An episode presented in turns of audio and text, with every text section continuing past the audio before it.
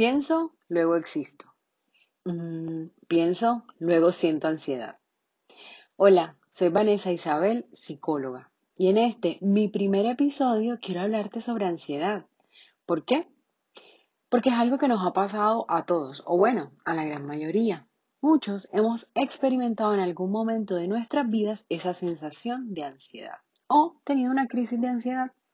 Y también quiero hablarte de esto porque lo que hemos estado haciendo es viéndola como la villana en nuestras vidas.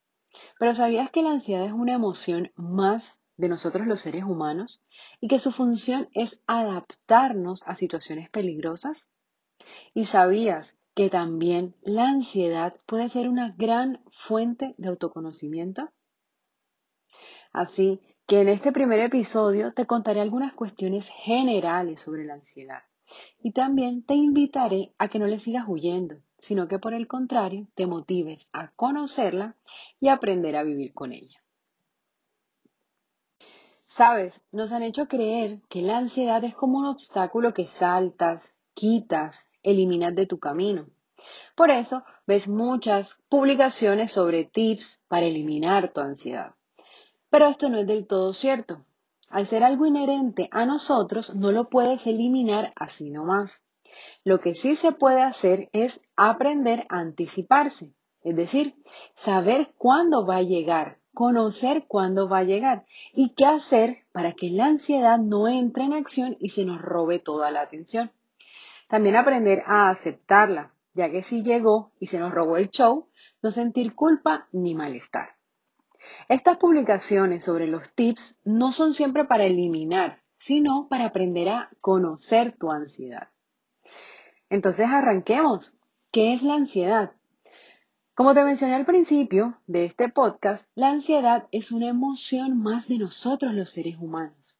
Su función, por así decirlo, es prevenirnos de situaciones que pueden ser peligrosas para nosotros o para los seres que amamos. Desde la psiquiatría nos plantean que la ansiedad tiene, por llamarlo así, tres tipos.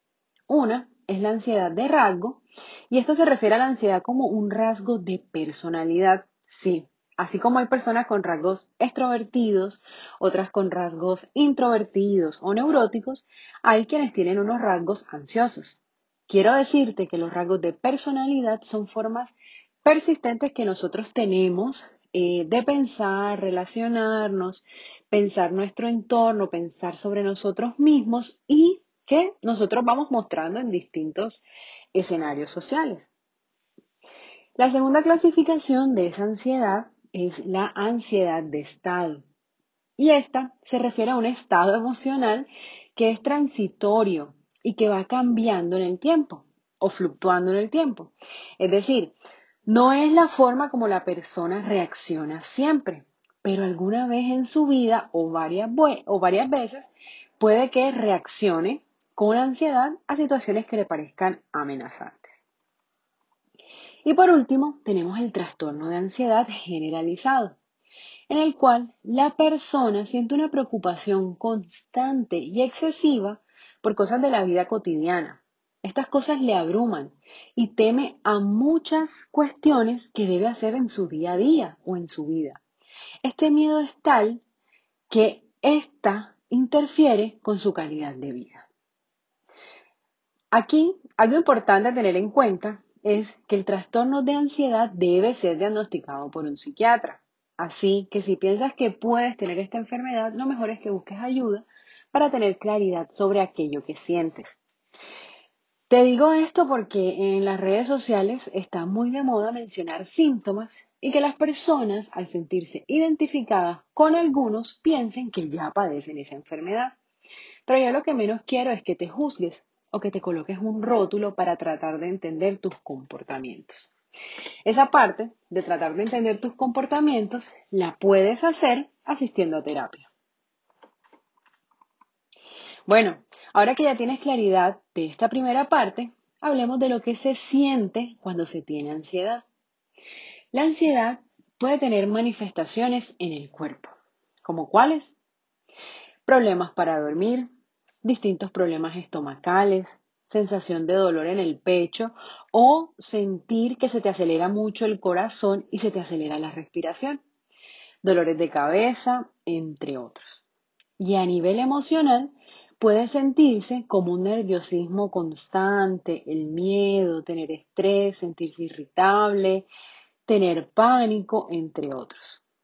Es importante que sepas que esto puede aparecer de la nada debido a algún pensamiento o alguna situación en especial y que estas sensaciones varían de una persona a otra. Estas son las que en general se sienten cuando se tiene ansiedad, pero pueden haber algunas que tú estés sintiendo que sean ansiedad y aún no lo sepas. De ahí la importancia de buscar ayuda profesional para guiarte.